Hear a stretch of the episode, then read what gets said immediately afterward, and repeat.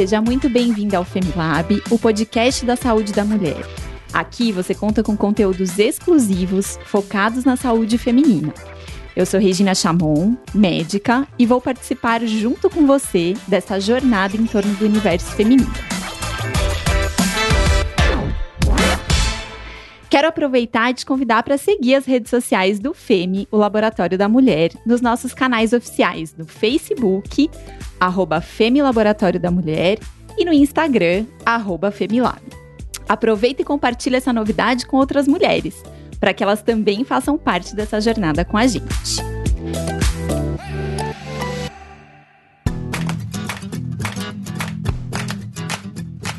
No episódio de hoje, nós vamos falar sobre síndrome de burnout. E a gente sabe que não é de hoje que nós temos desafios, dificuldades, superações como mulheres no mercado de trabalho. Isso acontece faz tempo. E ao mesmo tempo que a gente tenta equilibrar a vida pessoal com a profissional, e essa vida profissional pode ser muito competitiva e cheia de responsabilidades. Quando a gente se dá conta, aquela sensação de exaustão e sobrecarga já fazem parte do nosso dia por conta das condições de trabalho desgastantes, causando um baita estresse, dificuldade de dormir, irritabilidade, instabilidade emocional. Esse cansaço, em muitos casos, tem nome e sobrenome e está bastante ligado à esfera profissional. Chama-se Síndrome de Burnout. E o episódio de hoje é dedicado a esse tema que é muito mais comum do que a gente imagina e parece estar afetando ainda mais pessoas nesse momento de pandemia. Nós vamos esclarecer dúvidas, falar sobre os sintomas e qual é o momento ideal para procurar ajuda. Para esse papo, hoje eu recebo aqui a doutora Fátima Ferreira Bortoletti, psicóloga da Unifesp, especializada em estresse, burnout, saúde da mulher e psicologia obstétrica. Bem-vinda, Fátima. Foi um prazer estar aqui com vocês. É, e eu recebo também o meu querido professor, Dr. Roberto Cardoso, que começou sua atuação profissional como médico obstetra, com área de interesse em medicina fetal. Ele é doutor em ciências pela Unifesp e, a partir dos anos 90, iniciou os estudos em medicina comportamental e integrativa, especialmente nas áreas de gerenciamento do estresse e meditação. E esses estudos foram lá na Unifesp e o levaram a palestras e atuação na área de pessoas e treinamento em saúde. Atualmente, o Dr. Roberto é executivo de Pessoas e Cultura aqui no FEME, Laboratório da Mulher, e ele é organizador do curso de Facilitadores de Meditação e da disciplina de Oratória e Didática na Unifesp. O Dr. Roberto é autor dos livros Medicina e Meditação e Tetos Profissionais. Bem-vindo, Dr. Roberto. Obrigado, Regina. Boa tarde. Boa tarde, Fátima. É muito bom estar aqui com você. Boa tarde, Roberto. Bom, gente, começando o nosso programa, eu queria trazer um dado aqui de uma pesquisa da ISMA, a International Stress Management Association, que aponta que, preste atenção nesse número, 33 milhões de pessoas sofrem da síndrome de burnout só aqui no Brasil. Isso significa 30% dos profissionais brasileiros. Segundo o Ministério da Fazenda, só em 2017, quase 180 mil trabalhadores no Brasil foram afastados das suas atividades por causa de transtornos mentais e transtornos comportamentais. Então, doutor Roberto, eu queria que você começasse contando para gente o que, que é a síndrome de burnout. Foi ótima a sua introdução, Regina, porque mostra o burnout como ele realisticamente é. Ele é uma epidemia silenciosa. O burnout é, tem algumas definições diferentes. Eu gosto muito da definição da professora Cristina Masla, que ela chama de uma síndrome psicológica que envolve uma reação prolongada a estressores interpessoais crônicos. Ou seja, é uma reação prolongada a estressores crônicos. Então é muito importante entender que burnout é uma coisa que tem um, uma participação num, num tempo, numa evolução temporal importante, em que você sofre um tipo de estresse crônico que às vezes nem é tão alto, mas é crônico e que te leva a um estado que se torna um estado também cronificado, prolongado e com algumas características que a gente vai poder falar depois. Então, burnout vem dessa expressão, né? Queimar, porrar, chegar no limite. Na verdade, nem sempre limite vem de uma bomba que estoura na sua frente, mas às vezes de um pequeno fogo que queima devagar. É, Heitor, Roberto, eu, eu, costumo brincar que são as pequenas doses diárias, né? Aquelas microdoses que, quando somadas, levam a gente a um estado bastante importante aí de estresse por períodos mais prolongados, né? É igual, tem aquela piadinha que é igual cozinhar o sapo, né? Se a gente pega um sapo e joga ele numa frigideira quente, ele pula. Mas se a gente pega o sapo, põe na panela com água fria, liga o fogo bem baixinho, ele nem sente que ele está cozinhando e acaba morrendo assim. Então o burnout muitas vezes ele vem nessa condição, né, silenciosa e lenta. É aquele estresse nosso de cada dia, né? é isso mesmo. E esse esse assunto ele tem sido bastante abordado, né, até por conta desse momento que a gente está vivendo no último um ano, um ano e pouquinho, tem até uma matéria recente que foi disponibilizada no G1 que abordou o quanto essa síndrome vem atingindo os profissionais que estão aí na linha de frente do combate ao Covid-19. E trouxe um dado que cerca de 80% dos profissionais de saúde demonstram sinais da síndrome de burnout. Então, doutora Fátima, eu queria que a senhora contasse um pouquinho para gente quais são esses sinais e sintomas que fazem parte da síndrome.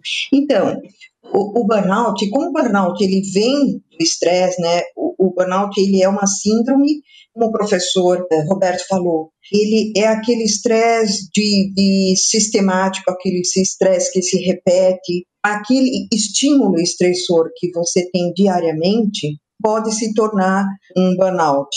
Como o burnout ele vem do estresse, ele pode trazer os, os mesmos sintomas qualquer doença do estresse traz. Então, você tem adoecimentos graves, você tem aí as doenças adquiridas, elas podem vir justamente desse estresse, do estresse laboral. Um burnout, muitas vezes, assim, embora ele no começo ele se apresente assim como uma pessoa esgotada, pessoa cansada, pessoa sem motivação, esse é só o começo, porque o burnout ele tem três dimensões ele tem a dimensão que é do esgotamento emocional, que ele vem como um cansaço físico, com uma falta de energia. Ele tem o distanciamento emocional, porque quando você começa a ficar muito cansado, você começa a se eh, distanciar das pessoas. E você tem uma, uma outra dimensão, a desumanização. Dizer, quando você já está tão cansado que você não suporta mais todos aqueles estímulos, você não, não consegue mais nem se sensibilizar com as pessoas. Esses são os principais sintomas do burnout. E aí a gente tem a realização profissional. E, e, assim, é uma coisa assim até que assusta a gente, porque as pessoas podem estar esgotadas, distanciadas das pessoas, não estar sensível a, ao, ao sofrimento dos outros, mas ela pode até estar satisfeita com a sua atividade. E isso é um perigo muito grande. Isso faz com que ela vá adoecendo cada vez mais, porque ela está se sentindo bem com aquilo, apesar do mal-estar. Então, quando a gente pensa no burnout, porque a gente ouve muitas pessoas falando sobre burnout, é, e na verdade elas estão realmente cansadas, estão passando por um momento ali que precisa de um, de um descanso e acaba usando esse termo burnout, porque foi um termo que ficou popular, né? Para essa sensação de cansaço. Então, na verdade, pelo que eu entendi, para que a gente diga que algo é burnout, é a síndrome de burnout, isso tem que necessariamente estar tá relacionado com o ambiente de trabalho, estressores do trabalho. A gente precisa ter esses sintomas de esgotamento físico ou emocional. A gente precisa ter esses sintomas aí da despersonalização ou desumanização. E a gente precisa ter o componente da insatisfação com o trabalho. É isso? Então, doutora Regina, 10 anos atrás, a gente fazia um diagnóstico de burnout se a gente tivesse pelo menos dois itens desses uh, preenchidos. Mas há 10 anos que a gente já não segue essa orientação. Basta você ter uma dessas dimensões aumentadas, ou se você está esgotado emocionalmente, ou se você já está num processo de desumanização, ou se você já está com distanciamento emocional, e mesmo tendo a realização profissional aumentada, mesmo assim já é considerado burnout. Então, hoje, você estar satisfeito profissionalmente ou não já não é mais um critério para você fazer o diagnóstico, e sim preencher um daqueles três. Por quê? Se a gente for ficar esperando que a pessoa tenha as três dimensões, ela vai se afundar. Porque o burnout ele é silencioso. Quando a pessoa se dá conta de que ela está mal, ela já está muito mal. Na verdade, pega burnout quem gosta do que faz né? Porque a pessoa vai se dedicando, vão vindo as dificuldades, ela vai enfrentando as dificuldades e isso faz com que ela vá além dos seus limites. Então, como o burnout é silencioso, você tem que ficar atento. Então, o que que acontecia? A gente tinha pessoas com burnout gravíssimos, porque a gente ficava esperando as três dimensões. Então, hoje não se espera mais. Quando você tem o esgotamento emocional, e você já entra com tratamento. O burnout ele pode chegar a níveis de que a pessoa não consegue mais trabalhar. E, e o burnout, por mais que você trate, ele nunca zera, ele fica em stand-by. Então, se você esperar a pessoa ficar muito mal, aí ela pode não conseguir voltar mais. Ela pode não conseguir nem trabalhar no que ela trabalhava e nem numa outra coisa. Então a gente já não corre mais esse risco e trata antes. Ótimo. Falando um pouquinho ainda sobre os sintomas, a gente tem recebido algumas perguntas das pessoas que nos acompanham nas redes sociais e a Keila Machado acompanha a gente em uma das nossas redes sociais. Ela perguntou quais são os principais sintomas do burnout que a gente não sabe. Então, doutor Roberto, quais são esses sintomas aí meio misteriosos que a gente às vezes não se dá conta que está relacionado ao burnout? Para responder essa pergunta, eu queria começar explicando, Regina, que o burnout ele tem uma, ele, ele é um contínuo, ele faz parte de um contínuo, onde no extremo você teria aí uma condição plenamente saudável, física e mentalmente falando, e no outro extremo, o burnout francamente instalado. E nesse contínuo, no meio desse caminho, está a progressão para o burnout. O, o, que se discute muito é em que momento desse caminho você vai chamar de burnout, em que momento desse caminho você vai tratar, mas essas dimensões todas elas caminham de um ponto de extrema normalidade para um ponto de grande anormalidade, então, quando você caminha nesse contínuo, você vê algumas características caminhando com você para lá e para cá. Portanto, você tem é, normalmente uma, numa situação ideal uma intensa energia, você tem um intenso envolvimento, você tem uma, uma alta eficácia, às vezes, no que você faz, e às vezes é, o que você percebe é uma energia mais fraca, uma ausência de envolvimento, uma eficácia mais baixa naquilo que você faz, e você começa a ter essa, como é que eu diria, essa insatisfação continuada, como a Fátima falou, um descompromisso, às vezes infecções repetidas ou uma somatização, quem, quem tem um órgão de choque, aí o estômago, aí vai ter mais gastrites. Então, às vezes essas coisas fazem parte de um burnout se apresentando e você não, não percebe. O, o que às vezes representa uma virose de repetição, o que às vezes representa, por exemplo, é, uma gastrite de repetição, o que às vezes representa, por exemplo, uma, uma ideia de que você precisa dormir mais, é, na verdade, um burnout que está ali se instalando. Então, às vezes, você confunde isso aí. Mas você entendendo as diferenças de burnout para estresse, a diferença de burnout para depressão, e entendendo como é a história natural mais frequente do burnout, como a Fátima falou, qualquer uma das dimensões pode se apresentar primeiro, mas existem, existe uma sequência um pouco mais frequente que as outras, aí eu acredito que você vai se situar bem dentro dessa, desse seu autodiagnóstico. Eu acho que isso vai ser esclarecido daqui até o fim do nosso papo de hoje. Sim. Ô, Fátima, você podia contar um pouquinho pra gente? Claro, a gente sabe que cada pessoa tem uma história diferente, mas como o doutor Roberto falou, tem mais ou menos uma sequência aí de, de fatos. Então, você podia contar um pouquinho pra gente como seria uma sequência, assim, mais típica, que a gente percebe que essa pessoa está se encaminhando para o burnout? Então, doutor Regina, sim. o cansaço.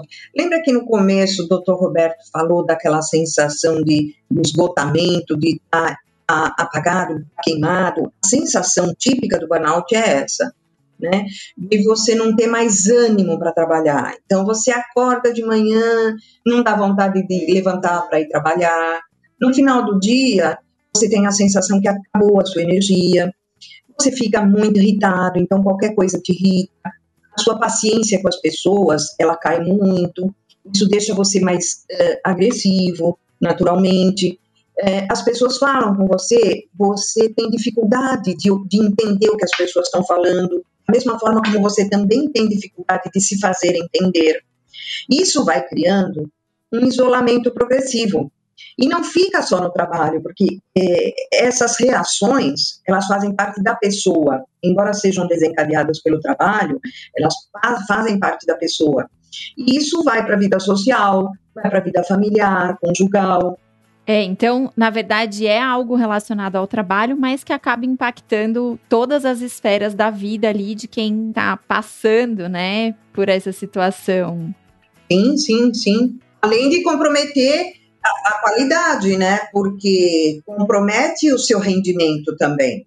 Com certeza. E vocês falaram um pouquinho que os sintomas podem ser parecidos com os sintomas da ansiedade, da depressão. Então eu queria saber, Fátima ou doutor Roberto, como é que a gente pode diferenciar burnout de ansiedade ou depressão? Antes, se vocês me permitem, eu queria falar um pouquinho. O que a Fátima falou é muito interessante. Ela descreveu exatamente a sequência típica do burnout. Eu queria falar um pouquinho das frases que passam na cabeça das pessoas que estão entrando em burnout. Que isso talvez ajude. Que eu entendo o burnout como três fases que compõem a sequência mais característica, que são exaustão, ceticismo e lá no final, às vezes, a ineficácia, que já é um ponto extremo. Então, o que, que a pessoa fala quando está exaustão? Eu me sinto esgotado. Nossa, 10 e meia da manhã eu já, tô, já acabou minha pilha. Eu trabalho no limite. Nossa, eu me canso sempre com tudo que eu faço. Essas são, às vezes, as frases que aparecem na cabeça de quem está na fase de exaustão do burnout. Então, Roberto, uma coisa comum também é que, às vezes, é aquela frase: por mais que eu descanse, eu estou sempre cansado. Sim, exatamente. Trabalho, eu me canso sempre, o descanso não é suficiente. Exatamente, é, um, é uma frase típica da fase de exaustão. No ceticismo é diferente. No ceticismo, a pessoa entra na base da desesperança. É quando ela fala assim: olha, não adianta. Por mais que eu faça, não adianta. Quando você começa a se falar isso, você precisa olhar para dentro de você. Você trabalha com descrença. O trabalho te frustra porque você não acredita mais nele. E às vezes aí você fica até irônico, né? Ah, é? Ah, vamos vencer essa desafio. Ah, tá bom. Você começa com ironia, sarcasmo. E aí vem a fase de ineficácia, né? Quando você fala, eu sou incapaz de corresponder, é, o meu serviço é insuficiente, você começa às vezes a cometer erros mesmo. Mas aí você já está lá no extremo. Porque isso tudo permite, como você falou, Regina, a confusão entre depressão, ansiedade e burnout, que são na verdade, coisas diferentes. A, a ansiedade, o estresse agudo, ele é diferente do burnout. Primeiro, porque responde o estresse agudo a estressores agudos. É um problema que você tem naquele dia, é um problema que você tem naquela semana, enquanto o burnout vem de estressores crônicos. No estresse agudo, ele gera, às vezes, um maior envolvimento seu, ele aumenta o seu esforço para você tentar resolver aquele problema, responder aquela dificuldade. No burnout, existe uma tendência a reduzir o envolvimento. O estresse agudo ele gera uma sensação de urgência em você. O burnout gera uma sensação de desesperança. Você sente no estresse agudo que a sua energia física às vezes se exaure quando você fica cansado pela tentativa repetida de resolver aquele problema agudo. E no burnout, não. Parece que está se exaurindo a sua energia vital, parece que a vida está se esvaindo de você. Aí você diz, bom, então você já está me descrevendo um quadro que para mim é depressão. Mas também não. Há uma diferença entre a depressão e burnout. Primeiro que a depressão leva ao chamado modo depressivo, a pessoa fica triste, deprimida mesmo. No burnout é mais frequente o modo passivo-agressivo, onde você fica meio passivo ali, mas ainda dá umas pitadas de ironia, umas pitadas de sarcasmo, umas pitadas de umas frases de descrença. Na depressão, é, você se relaciona com a vida em geral. A depressão é uma coisa relacionada com a vida. E o burnout, se a pessoa parar para pensar, ou se alguém perguntar para ela, ela vai ver que se relaciona com o trabalho. Então, é, há essa grande diferença. Na depressão, você tem vontade de que a vida talvez acabe. Às vezes, você tem até ideias de morte. O burnout, você tem ideia de largar tudo, de, como se diz popularmente, chutar o balde. Então, é, é uma diferença bastante importante da, da depressão para o burnout. Algumas diferenças. Mas, às vezes, é claro, o burnout pode acabar te levando a um estado depressivo.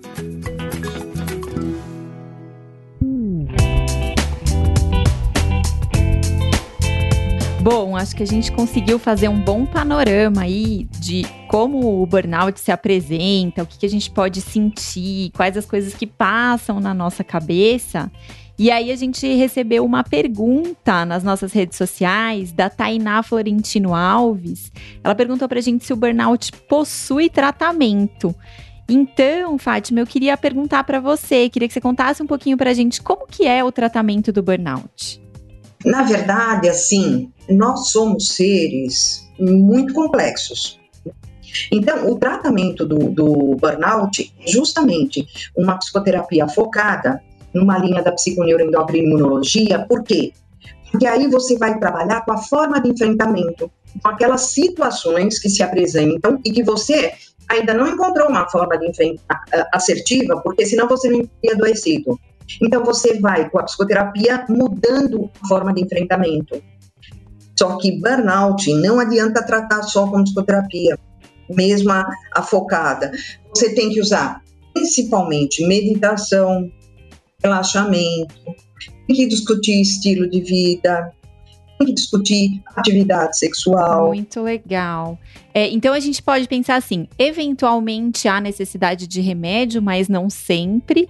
E a gente vai trabalhar aqui dentro dos pilares do manejo do estresse, né? Que seriam o reconhecimento do que está causando o estresse e como é que a gente pode mudar a maneira de enxergar e lidar com essa situação.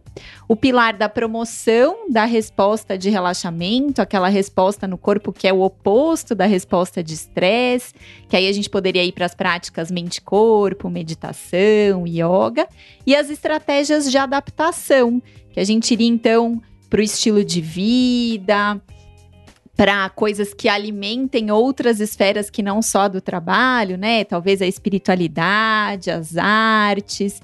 Acho que esse conjunto, né, Fátima, que acaba é, fazendo com que a gente cuide do estresse. E aí, doutor Roberto, na verdade eu queria voltar um passinho atrás, porque assim, a gente viu como que o estresse se apresenta, como que o burnout se apresenta, a gente viu que ele pode ser tratado, mas eu queria saber se é possível evitar, se é possível a gente prevenir o burnout, doutor Roberto. Gina, essa pergunta é muito importante. Depois eu queria voltar um pouquinho no ponto que a gente acabou de discutir, mas vamos falar primeiro sobre evitar, que a gente sempre deve pensar em evitar antes de, de resolver um problema. Né? E evitar, para a gente evitar o burnout, a gente precisa entender quais são os fatores que mais frequentemente nos levam ao burnout. Quem é o candidato típico ao burnout?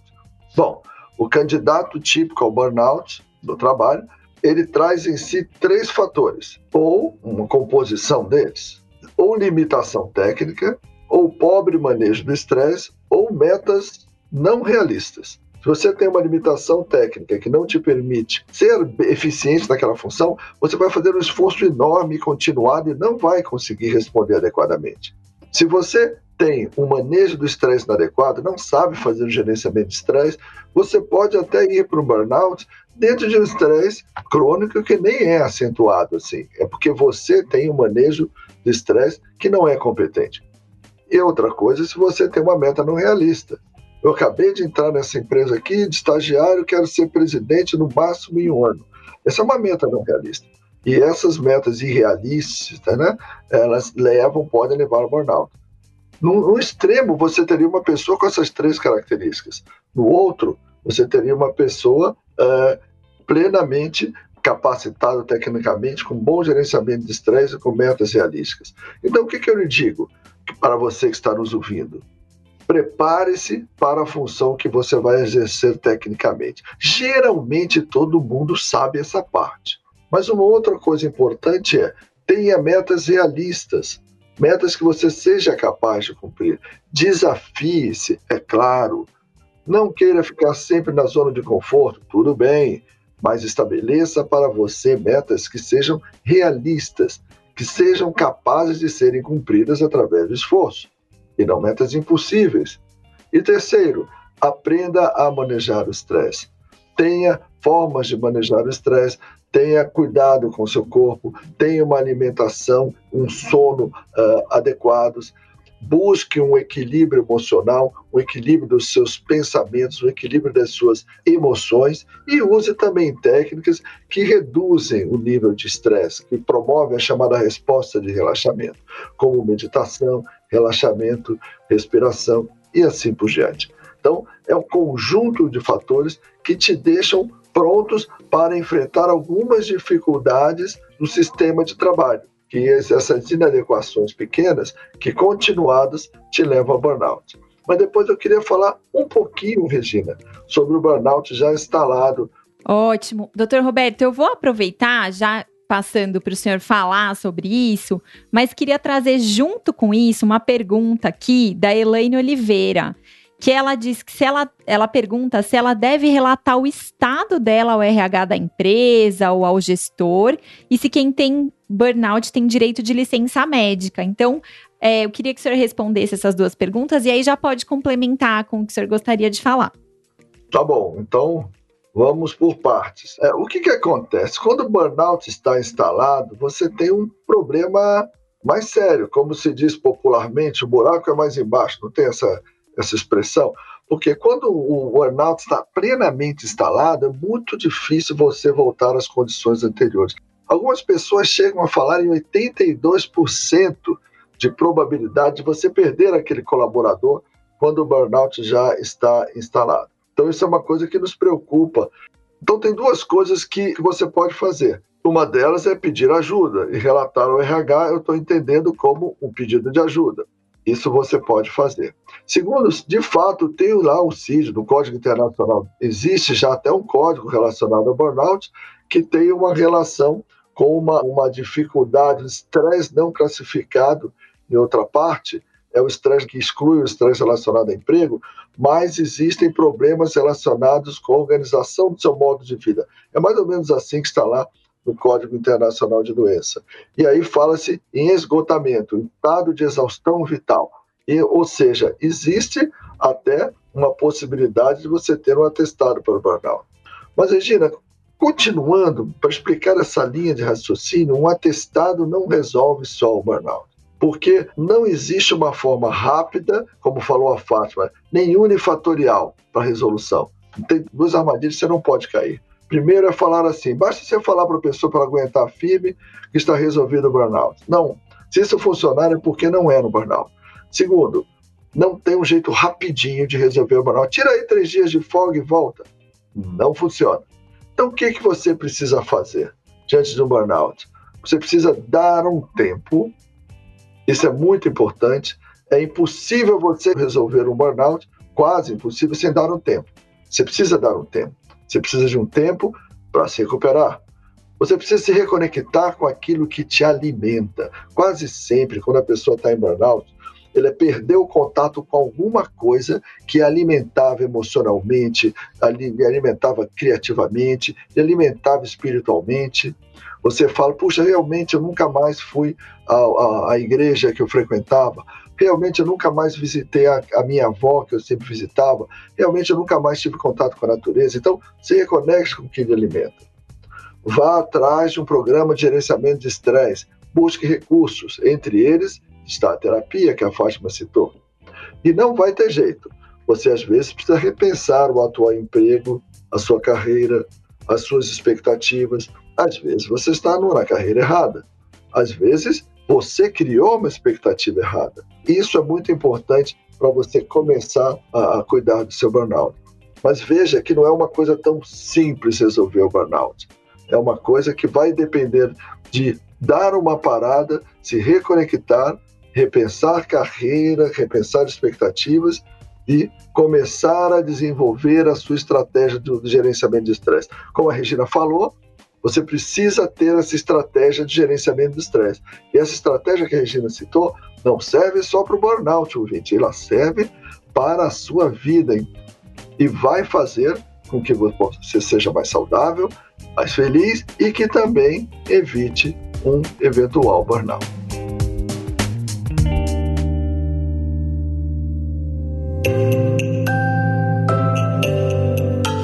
Muito bom, doutor Roberto. Olha, a gente já está se encaminhando para os momentos finais. Eu acho que foi uma conversa muito esclarecedora. E eu queria pedir, começando pela Fátima, queria pedir, Fátima, que você contasse aqui para o pessoal que está nos ouvindo um, um resumo ou um incentivo para pessoas, para ouvintes que estão passando por alguma situação semelhante aqui ao que a gente conversou. Então, queria que você deixasse a sua mensagem final para as nossas ouvintes. Uma coisa, né, que eu acho que todos nós, independente do burnout ou não, mas principalmente quem está com burnout, se aproxime dos seus desejos. Porque o burnout, ele, ele encontrou um caminho que você se direcionou muito para o trabalho, mas você se afastou de você mesma. Muito importante você se aproximar de você. Muito importante você ir lá no fundo e, e descobrir, perceber quem é você e o que, que é realmente importante para você, do que, que você gosta e o que você tem muita vontade de fazer. Porque nós temos que estar em primeiro lugar na nossa vida. E o resto, o resto é resto. Você sempre em primeiro lugar. Obrigada, Fátima. Doutor Roberto, queria passar a palavra para você, para suas considerações finais. O que, que você tem a dizer sobre esse tema, como um resumo aí do que a gente conversou para quem está nos ouvindo?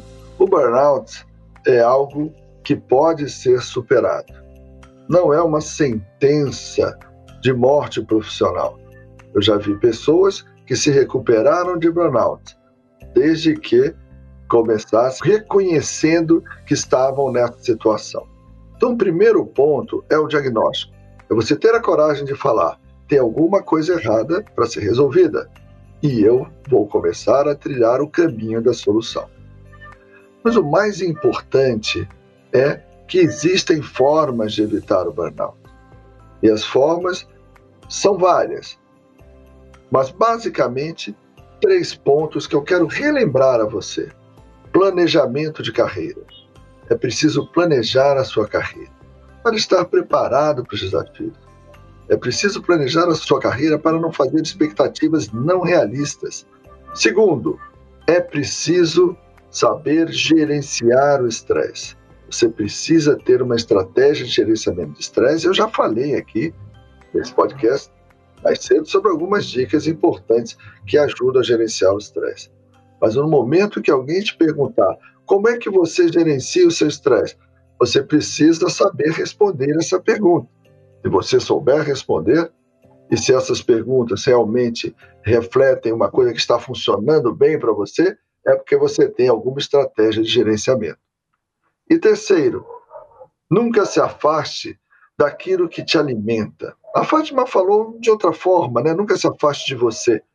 Mas às vezes você descobre você mesmo naquelas coisas que te alimentam, seja naquele seu relacionamento familiar, seja no seu contato com a natureza, seja com a sua espiritualidade, seja com uma atividade física, seja com o encontro que pessoas, com pessoas que te alimentam. Isso é uma coisa muito importante. Preste atenção nas pessoas que te alimentam e nunca deixe de se encontrar com pessoas que te alimentam também, que alimentam sua alma.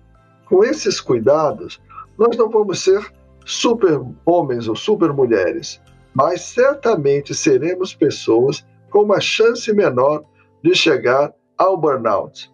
Esse problema que acabou se configurando numa epidemia silenciosa, que nos preocupa tanto, mas que pode se tornar, se você tiver equilibrado dessa maneira, um tigre de papel. Muito bom, doutor Roberto. Olha, hoje a gente abordou aí a síndrome de burnout e a gente pôde ver quais são os principais sintomas, as principais manifestações dessa síndrome, como é que a gente pode cuidar para evitar de que ela aconteça, mas que quando ela já está instalada também, como é que a gente pode trabalhar para reverter os sintomas. Então eu queria agradecer muito a presença da Fátima e do Dr. Roberto aqui com a gente hoje. E eu queria que vocês divulgassem seus projetos, suas redes sociais. Então eu queria começar pela Fátima. Fátima, obrigada e deixa aqui para os nossos ouvintes sua, suas redes sociais, seus contatos. Eu agradeço muito o convite, gostei muito de participar desse bate-papo. O meu Instagram é Fátima Bortoletti. Para falar comigo é mais fácil no, no Instagram mesmo. Joia! Então, o pessoal que quiser entrar em contato com a Fátima, lá no Instagram dela. Doutor Roberto, muito obrigada pela sua presença e deixa aqui para o pessoal as suas redes. Obrigado, obrigado a você, Fátima. Muito bom estar aqui. Eu estou num grande projeto hoje, né, que é um trabalho de pessoas e cultura aqui no Laboratório da Mulher. Isso é importante demais para mim. Estou ajudando a disseminar o propósito maior e eu tenho a tendência de buscar levar isso para o mundo corporativo, que é uma coisa que eu acho que efetivamente pode mudar alguma coisa uh, num cenário difícil em que nós nos vemos hoje. Eu no Facebook estou como Roberto Cardoso, no Instagram como Rad Cardoso, R-A-D de dado Cardoso, tudo junto. E também tem o nosso site, que é o www.robertocardoso.net. robertocardoso.net, onde você pode encontrar bastante coisa ali sobre estresse, especialmente sobre meditação. Obrigado mais uma vez, Regina.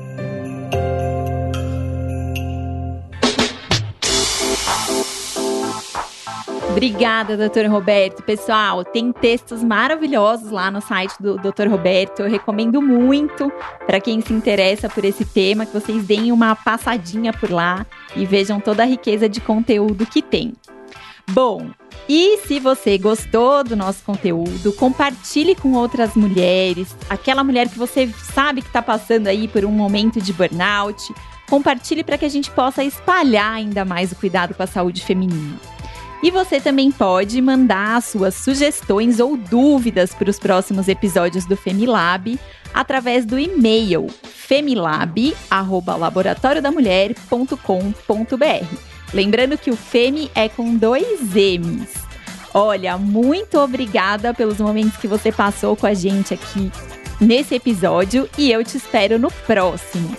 Femilab, o podcast da saúde da mulher.